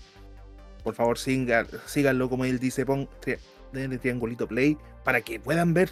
Su, su canal es muy bueno. Muchas gracias. Please. Y si no voy, y si no, yo voy, y si no voy con una máquina del tiempo a pegarle. y yo para ver cómo le pega. Ah, no, ¿verdad? Re- recuerden, youtube.com slash chronohiki. Ya, estamos viendo el tema. Siguiendo con, hablando de Joel Schumacher, eh, Campeón de la. Fórmula 1 en el año. Ah, no. Espérate. Ya me confundí. Un gran corredor. eh, uno, Verónica Gue, ¡Ay, mi inglés es horrible. Ahí ¿La hay, vieron? que salta- ahí hay que No. saltarnos porque ese yo no la vi. Ya. Fantasma de la ópera. Fantasma de la ópera. Reaper. Eh, onda, eh, obviamente, obviamente, eh, película basada en la obra de, de teatro El Fantasma de la Ópera. Eh, déjame recordar en qué año fue Fantasma de Ópera. Es- Esto de Aquí- buscar in- información en, en el momento. Sí, aquí la tengo, no te preocupes. 1986. Ujú. Y esta película que fue hecha en el 2004, Tiene el que es considerado el peor fantasma de la ópera de todos. Sí. que es Gerald Butler. Y si no lo conocen, eh, les explico quién es Gerald Butler para los que no lo conocen. El musculoso Leonidas de 300. el que dice Oh. This is Sparta. Sí, él era el fantasma de la ópera. Eh, él cantó, sí, él cantó. Eh, si eres una persona que conoce de música, de- conoce de música clásica, eh, la obra musical y los arreglos, eh, esta película no es para ti. Así de simple. Eh, no es para ti en ningún sentido porque esta película no fue una búsqueda de llevar una expresión cercana a la obra de Andrew Lloyd Webber y Richard Stilgoe al cine. Fue una película que buscaba contar la historia del fantasma de la ópera con música entre medio. Música no muy bien planteada, y no muy bien pensada y no muy bien ejecutada. Perdón, voy a decir una palabra. Jaja, Batman, ¿creíste que fuiste la única película mal hecha? Sorry. Sin embargo, sin embargo, tiene un je ne sais quoi que, por ejemplo, yo conozco muchas personas que les gusta esta película. Tiene algo que, que es atractivo a la vista. No sé si será el juego de, de cámara, el diseño de personajes, el vestuario, pero hay algo que atrae de esta. ver. Se- ¿Será lo bonito que es Gerald Butler, quizás? Mira, sé, sé que no voy a sí, sé que no voy a es comparar esto casi con un delito lo que voy a decir, pero ejemplo eh, de la escritora Annie Reese y no me acuerdo cómo se llama el director de la película Entrevista con un vampiro tiene el mismo ambiente que el fantasma de la ópera. Si se dan Mm. cuenta, tiene un ambiente similar y yo creo que a la gente le gusta mucho ese ambiente oscuro que logra captar a la gente. Ojo, si ve, eh, vean por si acaso eh, entrevista con un vampiro, es buenísima. Eh, Fantasma de la ópera, no sé si hay que verla, Reaper. Eh, yo diría verla para eh, tener un preámbulo de qué no hacer a, a la hora de hacer una adaptación de una obra de teatro al cine. O también puede ser una referencia para saber qué hacer para que tu adaptación de obra de teatro al cine sea medianamente exitosa y que atraiga a la gente. Ay, Porque seamos sinceros, fue un fracaso. es que lamentablemente. Se- Costó 70 millones y recaudó 51. Shit, Jesus Christ. A lo largo de los, y a lo largo de los años logró recuperar la plata porque llegó a los 154 millones. Pero si lo analizas, que sean 154 millones ahora en el 2021 de un estreno que fue el 2004, uff, no, no logró recaudar lo que necesitaba. Pero como decía, está entre medio de mis películas, de, de- una de las películas que he visto más veces de de Schumacher y tengo que admitir que tiene un sais quoi que me que, que me atrae de, de la película. La, la- la he visto cada vez que la he pillado en el cable y cuando estuvo en algún momento en un servicio de streaming también la vi. Ah, Órale. Y me No sé la las canciones. Y me sé las canciones, rayos. La, la, la, la, la, la, la. No, no, no, no. Si no, Reaper va a cantar. No canta mal, pero se va a cantar, se va a, can- va a cantar todo. Ese es el problema.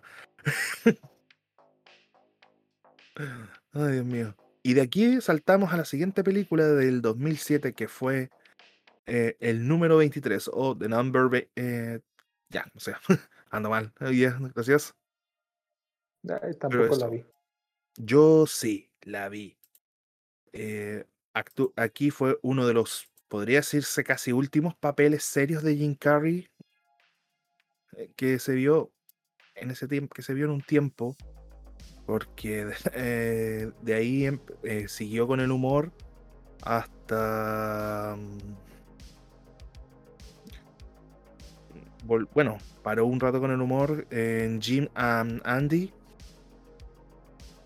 se le vio como, digamos, aquí Jim Carrey lo vemos como un tipo que se obsesiona con un número, que es el número 23, solamente voy a decir eso.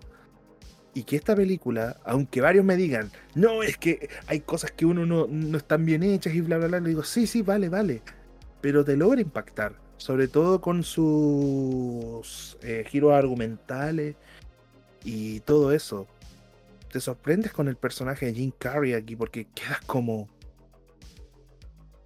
¿De verdad es un actor de comedia? Es que esa fue la época en que Jim Carrey iba y volvía de la comedia. Porque, mira, ah, mira, ahora estoy viendo la lista y es chistoso porque piensa. The Truman Show. Fue la primera El película seria. eh, The Truman Show, después fue El Mundo de, de Andy, que son dos películas serias, y después eh, Yo, mi otro yo e Irene, que no sé cómo se llama en, en español. Después Yo- viene Irene yo y mi otro yo. Sí, después viene El Grinch. Después viene The Majestic, que es una de las buenas películas de Jim Carrey. Y después viene Bruce Almighty. Todopoderoso. Después viene El Eterno Resplandor de una mente sin recuerdos. Es buenísima. Es Que es buenísima. una de las mejores películas de Sí. Jim Carrey junto con The Truman Michelle Show. Gondry. Y después viene eh, Las aventuras de Dick y Jane. Después viene el número 23. Y después viene Horton Escucha los quién. Yeah. No Entonces buena. era como una serie, una comedia. Una serie, una comedia. Una serie, una comedia. En Kick Ass 2, ¿no? Sí, película que él odia porque Ajá. lamentablemente No leyó Ah. el contrato y no leyó que había violencia. Él odia la violencia en forma extrema, aunque no lo creas. De, hecho, yo no sé en qué momento se le pasó leer el guion de la manera correcta y no haber leído que el guion te- tenía que ver con muertes, decapitaciones, eh, peleas mano a mano, uso de armas de fuego y también armas blancas para defenderse y eh, el mundo de los superhéroes más realista que se ha eh, descrito en un cómic. O sea, realista hasta cierto punto, porque lo que hace Hit Girl no es muy realista, pero bueno. Ujú.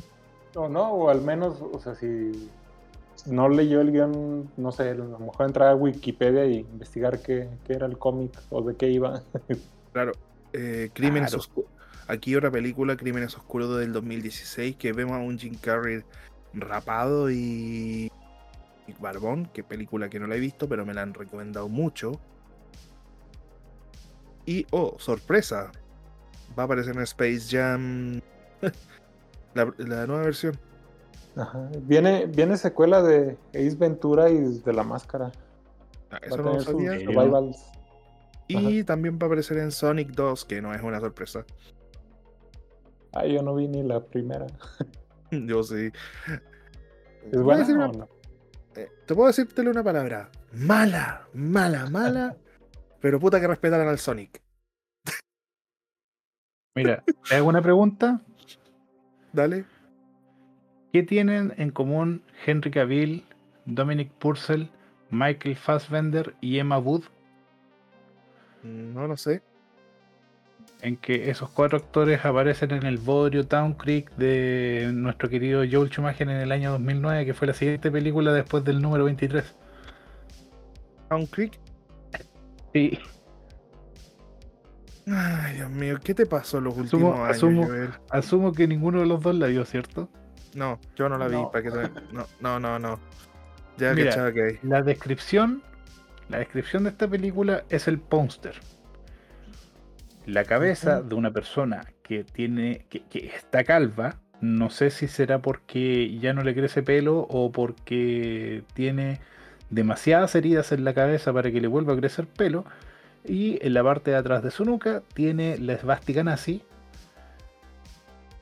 Y eh, la película originalmente se llama Blood Creek y con el tiempo le cambiaron el título a Town Creek. Mm. Aquí participa nuestro papucho y hermoso Henry Cavill. eh, al que aquí lo tenemos Nuestro hermoso, nuestro hermoso y papucho Michael Fassbender. Nuevamente nuestro hermoso y papucho Dominic Purcell. Y Emma Wood. Emma Wood. sí. Eh, Así, nomás. Así nomás. E- Ella, e- ella al lado de Wood, una- y papucho. No. Eh, no, es mu- muy hétero para quererla. Es como, es como cuando sacas, es como cuando sacas una foto y una persona se movió y te arruina toda la foto. Ahí está. Emma Wood es eso ahí entre medio. Ya, pero volviendo al tema. eh, yo, no, yo no la he visto, pero eh, si quieres spoilear rápido, es tu consecuencia, pero Mira, yo solo voy a decir lo siguiente. Esta es la película B de un director de clase A. Es, es- mira, a ver, ¿cómo te lo explico? A ver, ¿yo como que sabes con qué la compararía? ¿con qué? Y no te estoy leseando. Dale. La compararía con eh, eh, el ay, ¿cómo se llama? De Texas Chains, Chainsaw Massacre. O sea, a ¿En ver, para, para. Es tan A ver. cruda que, es- que, que- No, no, es tan ridícula. E intenta ser cruda. pero no me, le me refiero al remake. Me refiero al remake, no al original, por si acaso. Ajá. A, a eso, a, a eso quería llegar. Es el remake, no la original. No la que Ujú. fue buena. Que, que es, tan, es tan cruda que, que- ya no es gracioso. no, no, no, es tan ridículamente cruda que no llega a ser cruda en ningún momento. Y las actuaciones son al nivel de eso. Es como Es tan cruda dice, que se coció. Es Le como, faltó a ver, cocción a la película. es como es, es el equivalente a coqueta cuando dice esto ya no es gracioso, es patético. Busquen el meme por si acaso, se puede aplicar. Es. Uf. Qué Uf. crudo. No sé, en serio, en serio, sí. Mira, incluso si tú buscas la, si tú ves las fotos de la película, vas a darte cuenta que justo hay una cabaña entre medio donde ahí están los psicópatas y toda la cuestión, bla, bla, bla. No me digas. Clichés, clichés por todas partes. De hecho, me gustaría revisar qué es lo que tiene que decir Joel sobre esta película, pero no, no, no, no me aparece alguna entrevista para saber qué es lo que opinó él. Increíble que, que, que- que- que nuestro querido Henry después se transformó en el gran Superman. No, no, no, no, no, no. Recuerda que lo echaron, así que ahora es nuestro gran Witcher. Ahora es nuestro gran brujo. Y y dicen que al- a lo mejor lo fichan para He-Man. Ojalá. Pero él, ¿quién sería? ¿Skeletor? Sería, He-Man, ¿no? sería, sería el He-Man más papucho de todos. Te digo algo, yo prefiero que Hasta sea mi el mamá, hasta mi mamá iría a ver He-Man conmigo. Yo tendría que, yo tendría que estar callado para que- en vez de gritar. Mi mamá ahí. Mamá, mamá, me da vergüenza para. Y yo tengo el poder y mi mamá al lado rico. Y mamá, Mamá. ma- mamá, mamá, mamá, cálmese, mamá, cálmese, por favor. ¿Te imaginas? ¿Te imaginas de verdad? Si Henry Cavill fuera He-Man, sería primera vez en la historia que habrían tantas mujeres en la sala del cine para ver He-Man. Te digo algo, ¿sabes cómo lo veo también a Henry Cavill gracias a su bigote? Man at Arms.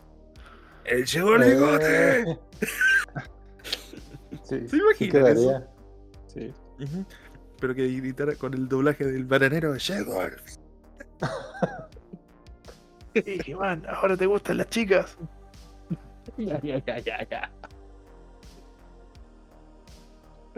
Eso Ah, es muy perdón. bien. Perdón, pasa a llevar el micrófono. Eso me pasa por reírme, ¿cachai? Ah, Qué viejo. Y, Y.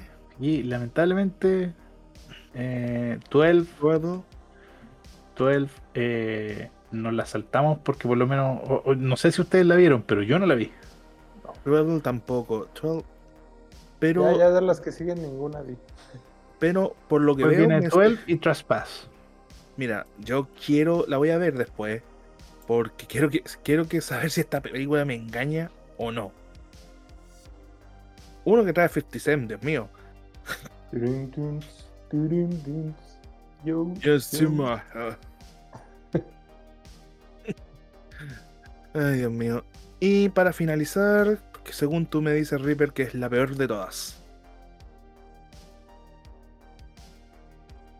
Trespass, Sí. mira. Crono, yo te cuento. Para este especial, nosotros con Eric nos pusimos de acuerdo para ver eh, películas de Joel Schumacher para tenerlas frescas en la memoria. Y, y, mm, yo por lo menos le entregué una lista a, a Eric de las que yo le recomendaba, porque yo ya las había... Hay varias películas que yo ya había visto y que tenía dentro de mi lista como buenísimas de Joel Schumacher.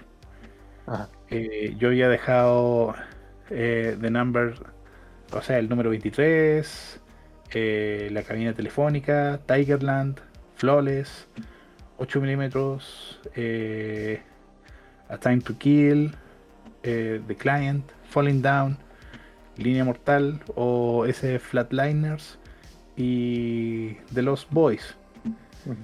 Eh, Trespass, yo la intenté ver.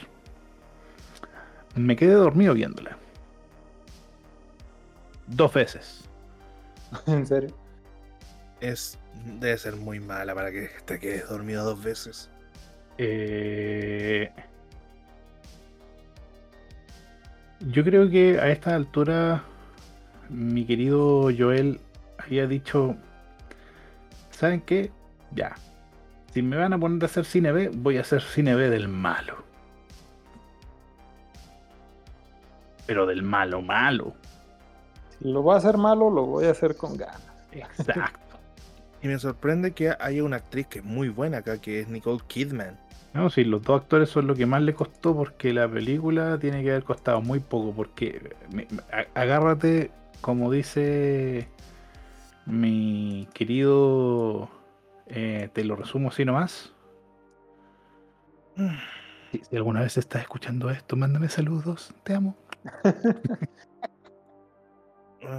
Eh, Sí. La película costó, como dije, agárrate de tu cuñada, 35 millones de dólares es harto. y ha, y recaudado a la fecha, nuevamente agárrate de tu cuñada, 10 millones de dólares.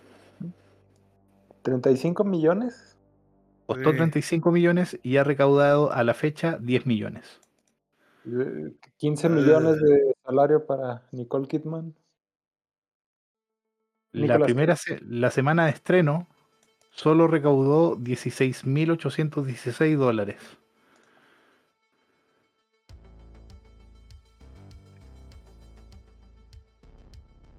Eh, No te esperabas esos números, ¿cierto? no. Es horrible.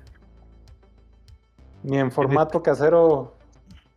Con el formato casero logró llegar a los 10 millones. No. Es horrible. ¿Y saben lo más penoso? Que esta fue su última película. Esta fue su última película. Después dirigió dos capítulos de House of Cards en el año Ah. 2013. Eh, eh, es tan mala que se me había olvidado. Estoy viendo los fotogramas, sí, sí la vi. no sabía que era de Schumacher. A ver, mi- no, quiero, no quiero ser grosero con mi padre, pero yo creo que mi padre tiene que haber visto esta película. No, sí la vi. ¿Y qué te parece, Crono? Horrible. O, o sea, de, o sea, como que fue tan X que no, ni me acordaba que la había visto. Estoy viendo los fotogramas y, y ya me logré acordar. ¿Sabes lo peor de todo, no? Que ahora Nicolas Cage se parece a Marilyn Manson. Dime que no es verdad, dime, la- dime Y, que no es y viceversa, ¿no? Manson se parece a. Nicolas Cage. Como, O sea, como que llegaron en un punto que ¡pum! se convirtieron como-. Yo insisto, Nicolas Cage es Marilyn Manson. Ya no es el de los años maravillosos. No. Y nunca fue. Ese, ese mito fue increíble hasta el día. Hasta yo lo creí. Pero miren, busquen, cuando vean, ah, busquen la película, se llama en español, Bajo Amenaza, y vean algunas fotos y pongan al lado de Marilyn Manson actualmente, y van a ver que, Dios mío, son iguales. Y, y hay una foto reciente de los dos por ahí. Juntos. Pero te voy a buscar.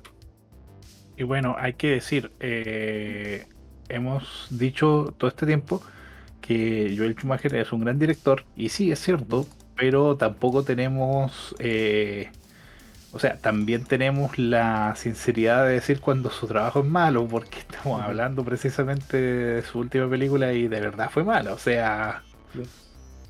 No, no vamos a irnos de manera cínica diciendo, no, no, no tuvo películas malas. No, No, sí, sí, tiene películas malas. Todo director tiene una, una, una o que otra película mala, menos Christopher Nolan, porque él es perfecto. Mm, eh, eh, Prefiero no decir. No cuidado, decir. Eric, cuidado, Eric. Recuerda que los Nolan Es- lovers son pe- peligrosos. Prefiero no decir. Van a, van a cancelarte el podcast. No. No lo digas. ¿Están viendo el link que le No. envié? No. Sí, no. sí, sí. Pi- pi- Piensa en el invitado. Sí, sí. Eh, Reaper, ¿viste lo del el link que te envié o no? Ay, pero sí, un clásico. De hecho, hay una.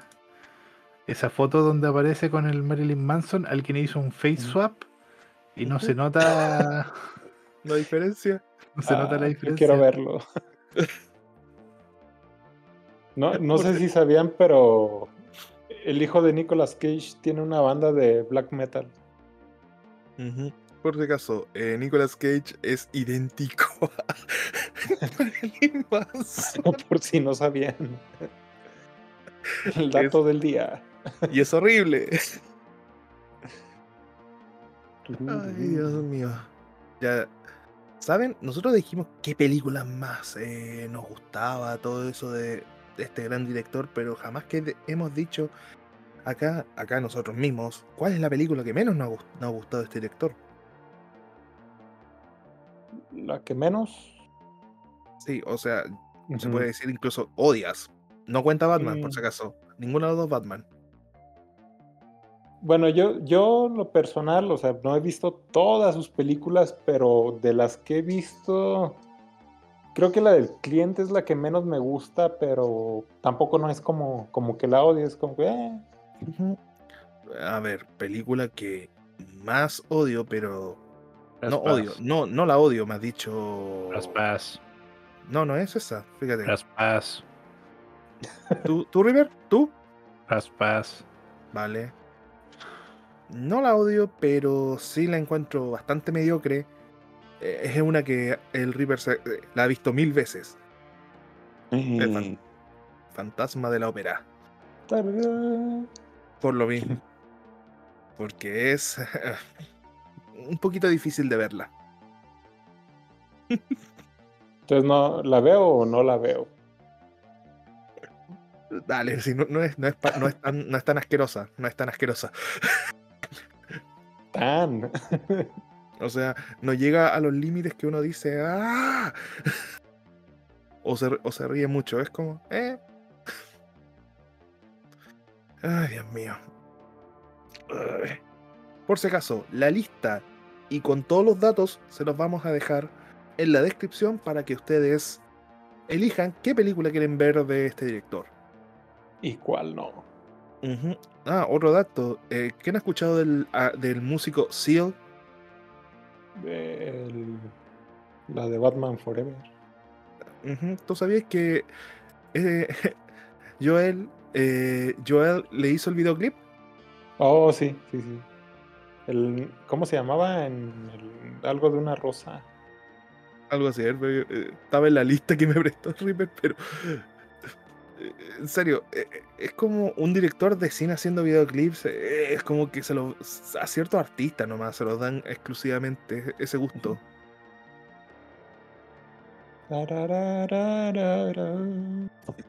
Esa misma.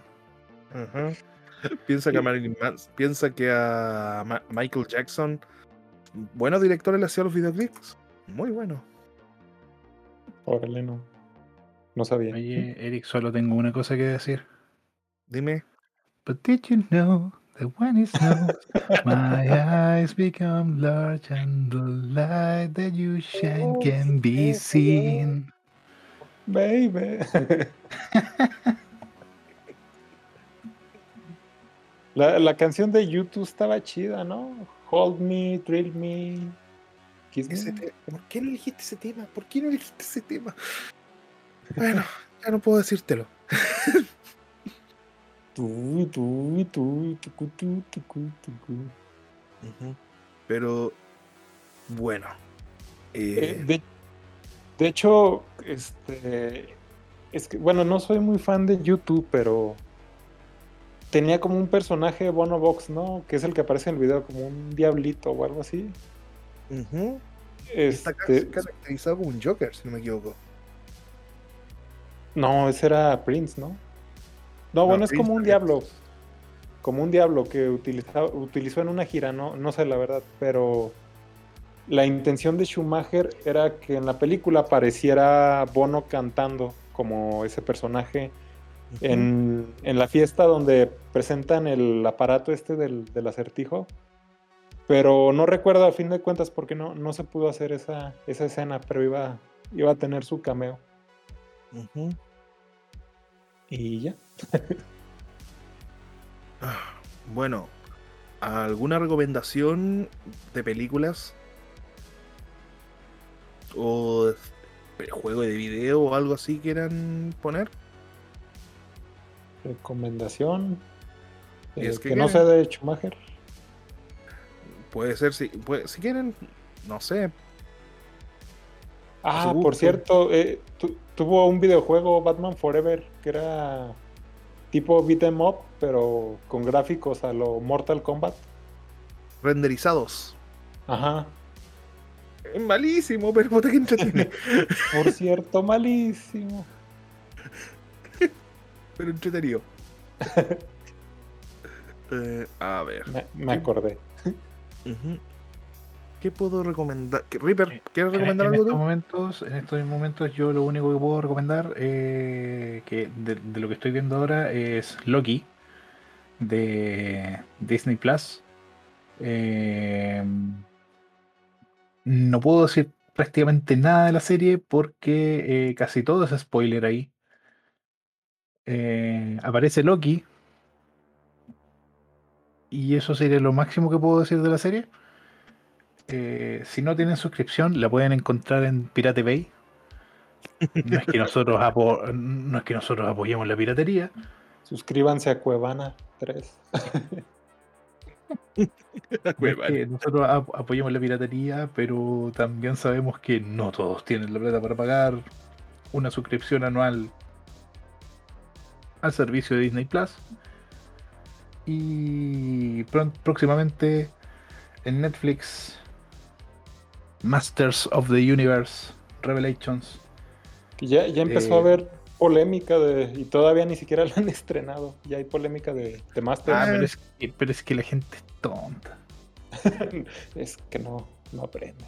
Es que, eh, a ver, eh, es que empiezan, empezaron a decir, bueno, dato, em- algunos youtubers que, a ver, yo, yo no estoy a favor de muchas cosas, pero automáticamente están diciendo de que, oh, es que van a poner a Tila como principal de datos que se lo sacaron del trasero y es como, eh, y ya, ¿dónde están los datos? Aquí, me envían un enlace y es como, man, este... Yo solo puedo decir que Mark Hamill es Skeletor, así que estoy feliz. Mark Hamill es Dios. Es como, man, aquí no sale, aquí no salen fuentes. y es verdad, no salen fuentes. Es como Fuentes que, tipográficas. Sí, Eh, En estos momentos yo puedo subir a internet, puedo hacer una página en... Me estoy tratando de acordar el servicio, pero no me acuerdo. A ver si nos, ha- no- nos dan sponsor. eh, una noticia falsa. Squarespace. Squarespace, sí, así se llama. Es un servicio para crear páginas web. Y puedo colocar, no sé, pues decir que Joel Schumacher eh, dejó en las manos de su familia el corte original de Batman Forever y que Warner los está obligando por contrato a no publicarlo y tenemos que tratar de comenzar a exigir que la familia entregue el corte original. O sea, o sea, si existe un corte original editado por él.